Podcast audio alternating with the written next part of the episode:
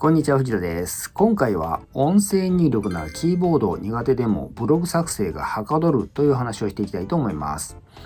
いわゆるブラインドタッチができた方がですね、圧倒的にブログの作成がはかどるっていうのはですね、もはや古い考えなのかもしれません。今後はですね、音声入力をいかに効率的に使うかを考えた方が、ブログの作成ははかどるかもしれません。はい、今回の動画でお伝えする内容です。ブラインドタッチ不要時代、音声入力が時代を変えた。音声入力には何を使えばいいのか、こういった順番でお伝えしていきます。私のことをご存じない方多いと思います。簡単に自己紹介させてください。サクッと1.5倍速15秒ぐらいでお伝えしますので、見てください。藤田博と申します。ウェブ集客コンサルタントをやっています。大学卒業後15年ほどシステムエンジニアとしてサラリーマンをやっていました。脱サラ独立してフリーのコンサルタントとして14年ほどやってこられております。現在は顧問契約とオンライン講座をサービスとして提供しています。よろしくお願いします。はい、ブラインドタッチ。不要時代ということで、えー、私はですね、元 SE っていうのもあるんですけど、若い頃にですね、ブラインドタッチを早い段階で習得しました。まあそう言ってもですね、あの、言うほど時間かかりませんし、誰にでもできるっていうのが事実なんですね。ただ特にですね、最初がすごく、あの、ストレスなんですよね。えー、トレーニングっていうか、その、覚えるのがですね、最初がすごくストレスなんで、そこで挫折する人が多いだけです。ですから、ある程度続けてやるとですね、結構早く習得できたりとかします。で、あの、このブラインドタッチのスキルはですね、私のキャリアではですね、非常にもう大活躍でしたね。あの、実はですね、システムエンジニアの仕事っていうのは、プログラミングとかの開発よりもですね、ドキュメント作成の方がですね、多いぐらいなんですね。ですから、まあ、特に観光庁の仕事なんかそうなんですけど、ですからですね、ワープロの編集でもう大活躍しました。ですので、多分ですね、私はプログラムのコードを打つよりも圧倒的に多くですね、ドキュメントの入力にブラインドタッチを使っていたと思うんですね。で、そういった経験があるためですね、私は独立してからですね、集客のための文章を作る際も、文字入力でストレスを感じたことはないんですね。具体的にはですね、ブログ記事はもう相当書いてますし、ランニングページなどのですね、あの作成もですね、相当なスピードで作ることができます。そのため逆に言うとですね、キーボード入力でストレスを感じている方の気持ちがわからなかったっていう人でした。最近のですね、ウェブの世界はですね、動画の利用が増えてきたとはいえですね、やはりですね、えー、ウェブ集客は文字情報のアウトポアウトプットはですね、今でも重要だと思います。ところがですね、やっぱりですね、キーボードがに、キーボード入力が苦手な人はですね、文章入力がですね、億劫になって作業が進んでいないケースがですね、多いと思うんですよね。ただし、もう時代が変わったようですので、やり方を変えればブログ作成ははかどりそうです。はい、音声入力が時代を変えたっていうことで、会社員時代にですね、もう15年くらい前の話なんですけど、すいません、古すぎて。音声入力ソフトをですね、検証したことがあるんですね。もうその頃にすでにありました。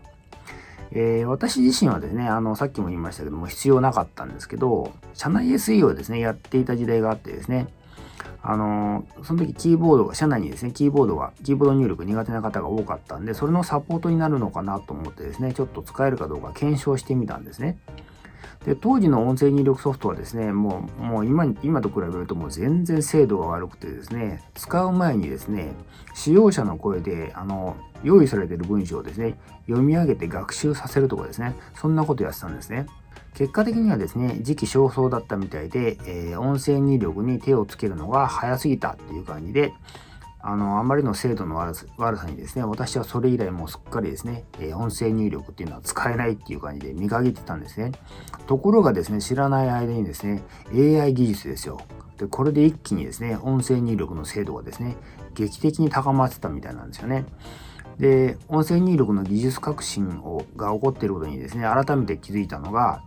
Windows パソコンからですね、Mac に乗り換えたタイミングで、えー、Mac の音声入力をですね、たまたま使った時なんですね。今からですね、8年ぐらい前ですかね。で、あまりの精度の良さにですね、もうすっかり自分が浦島太郎だと思ったぐらいですね、なんか取り残された感を感じたぐらいのショックでしたね。ま、それぐらい、あの、凄さを感じたですね、変換精度の高さだったんですね。ただですね、その後も私自身はやっぱりブラインドタッチで入力するんで、音声入力を使うことはなかったんですね。で、まあ、当然それ、その間もですね、ずっと AI の技術がですね、えー、進化してますので、音声の、音声入力のですね、精度がどんどん上がってきてるんですよね。で、その技術の成果っていうか、それが結果として形になったのが、いわゆるですね、スマートスピーカーってやつだと思いますね。えー、OK Google とかっていう感じであの使うやつですね。Google ホームですかね。えで、音声で命令を伝えられるっていうのが普通にできるようになったということですね。で、あの、ちなみにですね、スマートスピーカーは、えー、私も Amazon Echo とか持ってますけど、あの非常に面白いです。あの、値段も高くないので、えー、ぜひですね、お試しになることをお勧めします。使えるかどうかはですね、別問題ですね。あのー、正直あんまり使えないかなと、まあ、面白いもんですね。あのー、使っていて。結構すぐ飽きる人は飽きるかもしれないんですけど、えー、利用価値が高いとしたらですね、キッチンに置くのいいかもしれないですね。キッチンに置くと、あの、タイマーをですね、口で、あの、3分経ったら教えてとかですね、そういうことができるのと、あと、音楽がですね、あの、簡単にかけられるとかですね、そういう意味で、キッチンでの用途は結構いいかもしれないですね。ということでですね、音声入力はですね、もはやその精度の高さに驚いている時期ではないんですよね。キーボード入力が苦手な人はですね、積極的に使う時代だと思います。iPhone などのスマホなどでですね、LINE の入力なんかにですね、もうすでに音声入力を使っている人多いと思いますけど、PC やですね、えー、スマホで、スマホでもですね、本格的な文章の執筆に使ってもいいレベルになっています。はい、音声入力に何を使えばいいかっていうことで、どの音声入力を使うといいかっていう質問への答えですが、私の結論はですね、Google 音声入力か、Apple の製品ですね、Mac とか iPhone ですね。あの、Mac と言わず Apple と言ったのは iPhone も同程度、同程度というかですね、まあ、エンジンは全く同じだと思うんで、使えるという意味ですね。でちなみに Windows ですね、ちょっと私今もう使ってないんでわかんないんですけど、Windows 10には音声入力備わってるそうです。ただ、あの、あんまり評判良くないみたいですね。ですので、Windows の方はですね、Google 音声入力を使うといいんじゃないでしょうか。ただですね、あの、パソコンで使う場合はですね、Google ドキュメントに対してでしか使えないんですよね。どうしてもですね、Word なんかの Office ソフトに直接入力したい人っていうのは使えないんですよね。ただし、Android スマホを使えばですね、おそらくどのアプリにも、アプリの入力にも Google 音声入力がですね、使えそうな感じです。ちょっと私 Android 今使ってないんでわからないんですけど、本当申し訳ないです。ちなみにですね、あの、しめじっていうアプリを押す人も多いです。しめじっていうのはですね、あの、あのこういうアイコンなんですけど、検索してもらえば見つかると思います。えー、句読点を入れてくれるっていう機能が秀逸らしくて、勝手に入れてくれるんですね。で、あと変換精度がすごく高いと。で、勝間和代さんがですね、あのー、すごく押されてます。で、普段使いされてる音声入力ソフトですね。ただ、私はですね、とりあえず現時点ではお勧めしません。これはですね、性能の問題じゃなくてですね、セキュリティの不安の問題ですね。詳しくはですね、後でお伝えしたいと思います。はい、音声入力の使い方ですが、Google ドキュメントの場合はですね、ツールっていうメニューがですね、あってですね、その中にあります。こんな感じですね。で、えー、PC の、えー、内蔵マイクを使うよりは、外付けのマイクを使った方が精度がいいことの方が多いようです。まあ、ただこれはですね、あの PC のマイクの性能によるんですよね。ですから、新しい Mac ですね、比較的新しい Mac なんかはですね、内蔵マイクもすごく性能がいいんで、そのまま喋ってもですね、大丈夫なことが多いですね。で、Mac ユーザーの場合はですね、もう最初から、えー、っと設定されてまして、デフォルトのショートカットキーで、えー、FN キー、ファンクションキーをですね、2回押すとですね、もうそのまま音声入力が可能になります。まあ、言うまでもなくですね、えー、Mac で動くソフトでしたら何でも入力できます。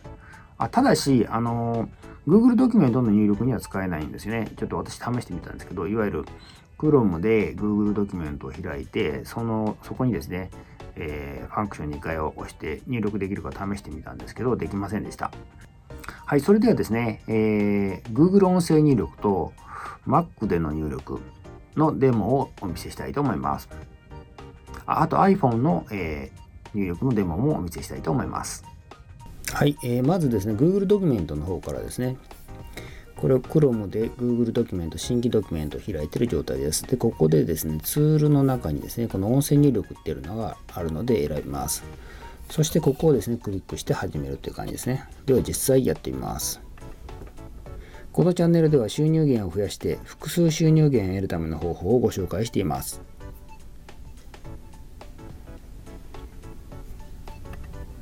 こんな感じです。はい、次ですね、えー、今度 Mac で Mac の音声入力をやってみます。これはワードプレスのですね、投稿画面で、ここでですね、ファンクションを2回押します。そうするとこういうのが出てきますので、あもう入力されちゃったんでちょっと消しますね。ファンクションを2回押して始めます。このチャンネルでは収入源を増やして複数収入源を得るための方法をご紹介しています。こんな感じです。はい、今度ですね、iPhone ですね。これ iPhone で Google ドキュメントのですね、新規ドキュメントを開いた状態です。で、えパソコンのですね、えー、パソコンで使う場合はですね、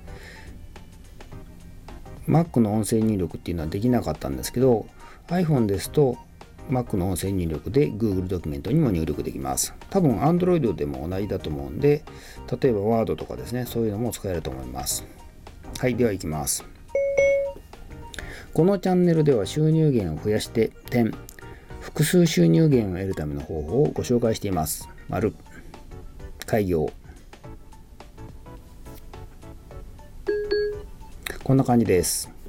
音声入力もですね、やっぱり最初は慣れないと思いますけど、まあ、それでもですね、2、3日だと思います。ちょっと頑張ればですね、すぐに実用レベルで使いこなせるんじゃないでしょうか。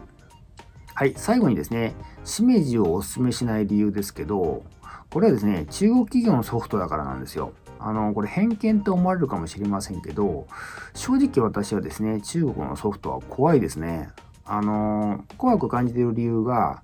あの、しめじのですね、あの、日本語入力の精度がですね、高すぎるのが気持ち悪いんですよね。えー、これ、音声入力にはですね、AI 技術使われてるんですけど、そのためにはですね、ビッグデータっていうのが必要なんですけど、で、データが多ければ多いほど精度が上がるって言われてます。さて、このビッグデータどこから手に入れたんでしょうっていう感じなんですよね。で、しかもですね、しめじは英語の音声入力ができないんですよ。